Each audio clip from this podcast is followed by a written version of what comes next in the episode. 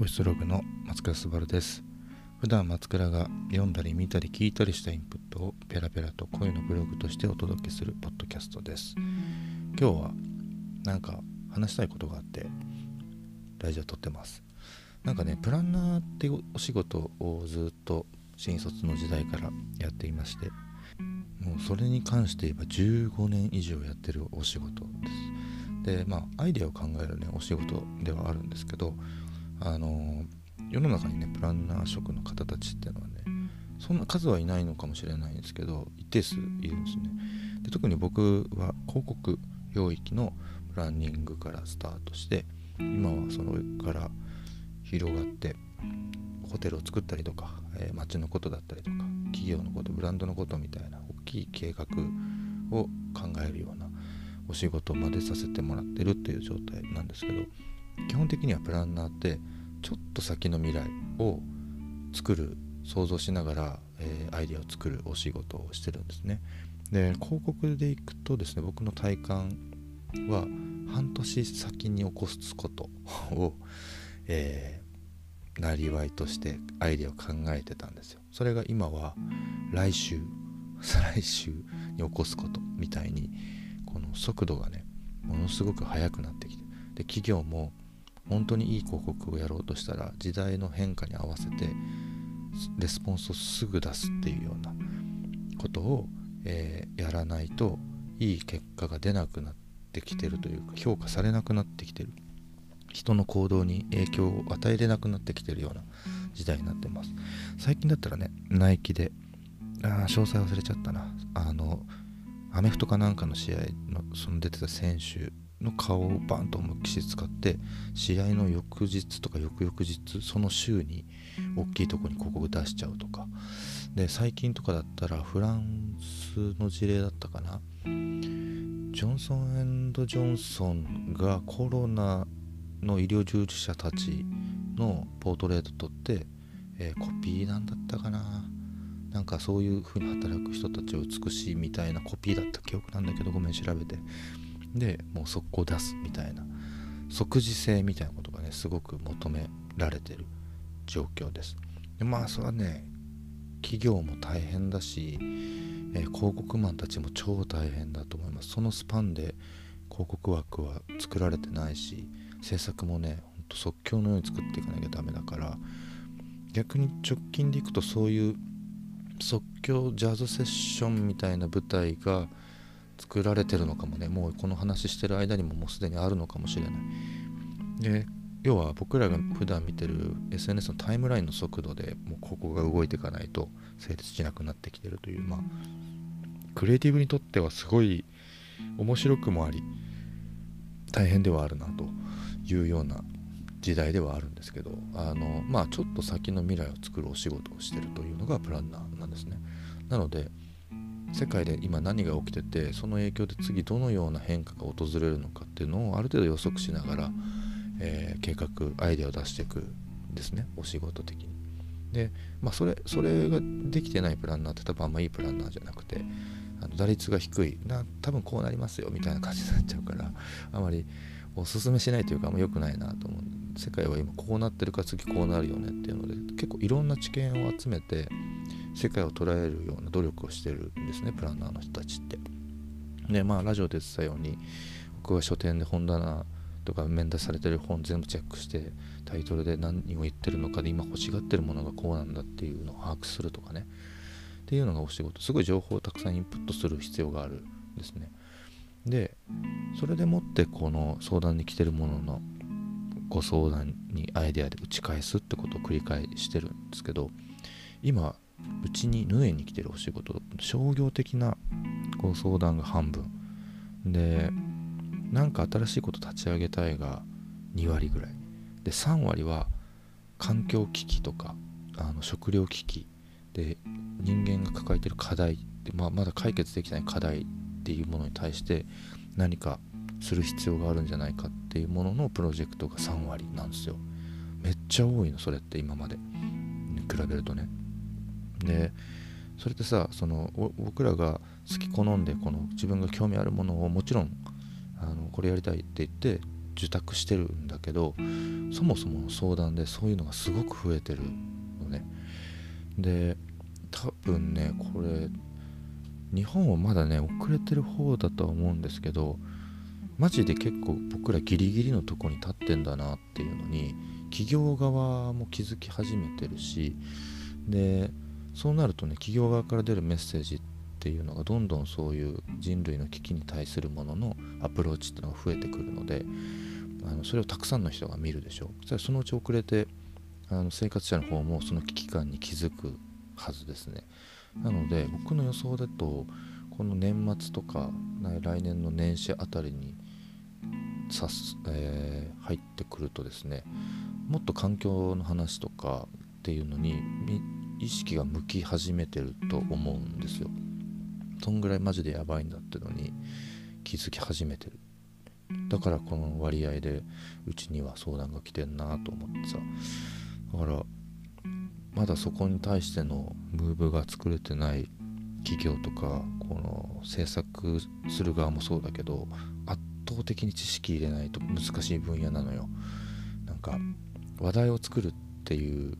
ねお仕事とかやってる人が僕の周りは多い。かっこいいデザインするもそうだし、えー、ね、広告ですごく話題になって結果を残す売り上げを上げるとかっていうのが、ね、そこのプロではあったんだけどメッセージを伝えるプロではあるんだけどあの伝えるべき情報はすごく難しいのがこの人類が抱えてる危機系のプロジェクトです。なのですごいあの答えがないものもたくさんあったりしますし事前知識がね100%必要になってくるので今のうちあのちょっと俺を信じて勉強しといた方がいいですよ。その知識ないと受けれない仕事ってのが増えてくると思います。でなんでこういうふうに思ってるかっていうと野生の勘だけどね。あの半年後を予測するみたいなことを十何年やってると世界ってこの後こうなってくねとか人ってこういうふうに変わってくねっていうのがまあまあある程度わかるというかこうなるよねみたいな感じじゃん。でなんだろう。風邪ひき始めとかでさなんかちょっとおかんがするとかさ関節痛いみたいなさあのやつあるでしょ？あの感覚なんですよ僕。あ次これこれになるんだわと思って。その準備しなきゃマジやばいなみたいな感じで今必死にインプットしてます。で同時に企業側もですねもう海外なんてほんと顕著だけど企業活動お金を稼ぐための営利活動100%全振りだともう物が買われなくなる時代というかその企業がいいっていうものにならない時代じゃないですか。もうすでにみんながね周りで見てるものもそうだしね CM もそうじゃないですか。あまあ CM 日本の CM はまだあれか。だけど企業側もその企業行動みたいなものがあのしっかり見られるし何を発言するのかも超見てると思う。次の世代次の消費者たち。で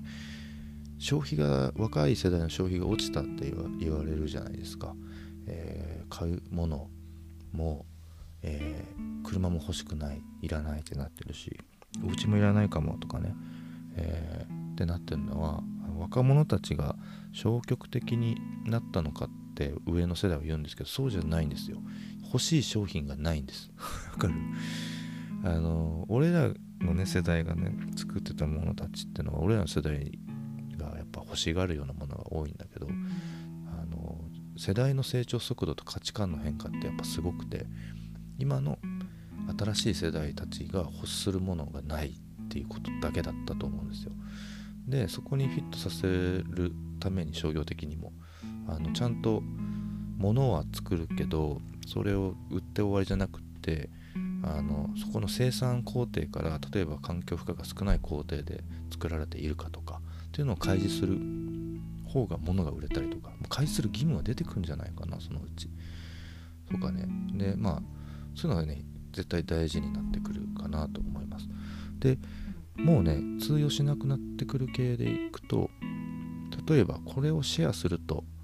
えー、どこどこの団体にいくら寄付されますみたいなものは、えー、無理になるんじゃないのかなと僕思っててみんななんだろう。バカじゃないから。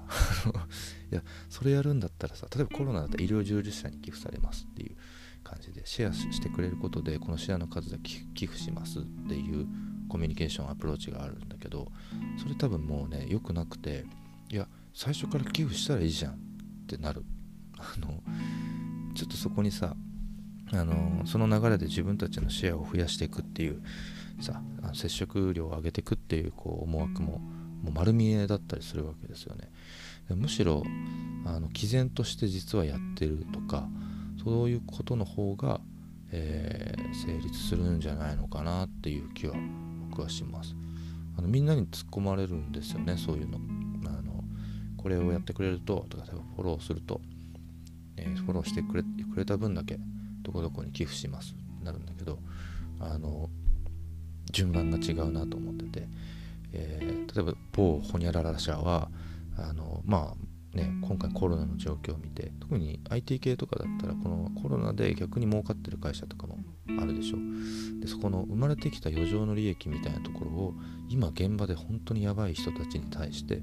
えー、感謝の意味も込めてお金を寄付しましたとかっていう報告を出した方が多分接触フォロワーというかそのブランドファンになる人が多いと思います。あのねこの情報をシェアしてくれた人の数だけ寄付しますってのはもう古い方法だなと思いながら何個かねやっぱこの時期にありましたね。やっぱこういう大変な状況に便乗してるって見られ方をすると思います僕の場合僕の観点でいくと。って感じでなんか企業行動人僕らの場合はブランディングを良くするのであの企業ある人格として見立てながら考えるんですよ。特に僕の場合は。ここのブランドは男性でとか。でものすごく紳士的で言葉も少ないなって感じで。ただ着てる服がちょっとやぼったいからこういう服を着せた方がもっとこの人らしくなるなみたいな形で、まあ、例えばデザインを変えたり発する言葉を変えたりとか。っていうようなあの設計をしていくんですけど。もうその企業と法人格の行動を消費者は全員見れる状態にあるしその法人格がどんな行動をとるのかっていうことがまあ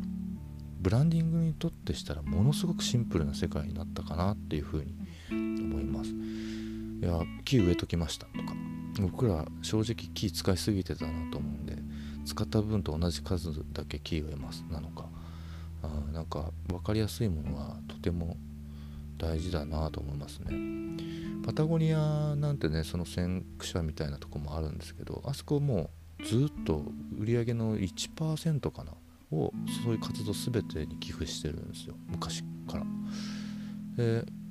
ね当時知った時にはすげえなと。1%ってでかいよパタゴニアの。グローバルのだからね。かなりの変化が作れると思う。なんかそういうさもうそういう行動してるよっていうことの方が信用できるわけ。みんながやってくれんたらうちもやるよは良くないと。思 う冷静に考えたりなんかいやなんか良くなくない？だからねそういうのをすごく問われるしそこの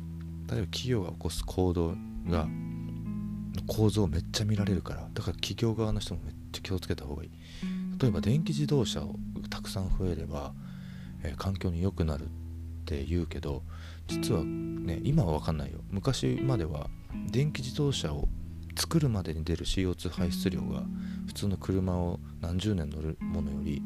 えー、排出量が多すぎるから作れば作るほど実は良くなかったとかね。っていうのもすごい出てくるしあのー、プラスチックやめましたとかもあるけど結局なんかビニール袋をバンバン使ってたりとかなんかある一点だけをきれいにクリアしようとした時にその裏側だったり他のものとかのチェックまで入る。んですよ。めっちゃむずいよ。だからほんと結構、ね、時間かけて本当に完璧なルート環境負荷を与えないルートとかっていうものを見つけ出す必要があります。あるんです。めっちゃむずい。これよく相談されるしでもや何かをやろうとすると何かを生産したりするわけですよ。その時点でめちゃくちゃハードル高くなってくるんですよ。で難易度むちゃくちゃ高いことを、えー、求められてくるのでほんと一番手っ取り早いのは売り上げをキックバックですね。ある他の活動とかにキックバックすることだったりとかは手っ取り早くできることだと思います。なんか自社の商品に何かそれを組み込んで SDGs 的な流れで何かやろうとした時にあのー、ミスってるところすぐバレると思いますね。えなんかすごく環境にいいものの流れで商品作ったけどこれ全部オンラインで販売して郵送するんだよね。で車両が出す CO2 とかあ届いた段ボールこれポイするんだとか。なんか言い始めると何もできなくなってくるんですよ。なんだけど消費者たちってのはそこら辺に気づいてくるしなんかそこら辺で矛盾を感じた瞬間に局は商業なんだなって思ったらブランドはいいことしてるんだけどちょっとした設計ミスで結局口だけじゃんみたいな感じに売るために言ってんだなみたいな感じにな言われちゃうの。せっかくいいことしようと思ってる人たちがいたとしても。なので結構そこら辺は純粋に話題になればいいっていうことだけではなくて、えー、今まで消費者たちが見てこなかった清掃工程プロセスまで含めて見てくるしそこで評価してくるみたいなことが起きます。起き始めてます。それに対して企業も答えていかなきゃいけないという。だからね多分ねそれぞれの企業に果たすべき方法っていうのは必ずあるはずなんですよね。あのあらゆる産業は、えー、なんだろう構造的にバラバラなので例えば流通業だったら流通業ができることがあるし飲食業だったら飲食業ができることがあるので自分たちがいるマーケットのビジネスサイクルだったりそこで出てくるなんだろう環境負荷を与えるようなものでもいいし例えばそこで働く人たちの権利とかもいろいろあると思うんだけどそのマーケットごとにねあの個別の固有性ある課題があるのでまずそこを把握するところから始めるのがいいのかなと僕は思ってます。でまあいろんな分野があるのでそれぞれの、ね、企業さんが自分たちがいるマーケットの個性特性を理解してどこがプラスでどこが負荷を与えてるのかを把握していくことで、えー、やれることのヒントが、えー、いくつか出てくるんじゃないのかなと思います。まあそういうの相談したいって言ったらヌエに連絡してください。ある程度いろんな産業には接してるしあの危ない地雷というかっていうところも把握してるつもりではあるのでそれを踏まえた上で物も売るんだけど世界も良くなるみたいなあのスーパーよくできたことをたくさんしていかなきゃダメになるんですよ。奇跡じゃんそれみたいな、うん、なんかそれを多分ね次生み出す時代なんだな。多分次の10年ぐらいそれがすごく加速するなと思ってるので、まあ、海洋に関する知識もそうですし農業に関する知識もそう。フードロスもそうですし今自殺者対策自殺者の問題数が全然減らないよっていう問題もそうなんですけどあとはね日本はないですけど海外で言ったら女性の権利とかね、まあ、の学校にすら行けないとかあるし。で本当に世界に大きいインパクトを与えようとした時には多分今ちゃんとした権利を得られてない女性たちに全て等しく学ぶ機会を作っていくだけでもものすごく世界って変わるんですよね。でその一つの行動が今自分たちが手をつけようとしている領域を変えることでどんな大きい影響が出るのかっていうのを計算していきながら、えー、やっていく時代なので結構ねいろんな企業同士が業界も違いながらだけど協力し合ってより良い世界を作っていく流れにこの10年でなるんじゃないかな。その始まり感がちょっと今コロナがきっかけであるわ。っていう予感。その予感で今僕はインプットを進めてる感じです。って感じで今日の話はこんぐらいにしようちょっと、ま、真面目1個前はなんか知らんけど怖い話してしまって急に次真面目な話しちゃったけどそんな感じちょっとプランナーなんでちょっと先を見てる仕事だよっていうことでその中に結構マジで人類の危機的なものの相談っていうのが当たり前にいるよと。ってことはそれはそういう世界になるんだよの。未来予告みたいな感じなんですよなので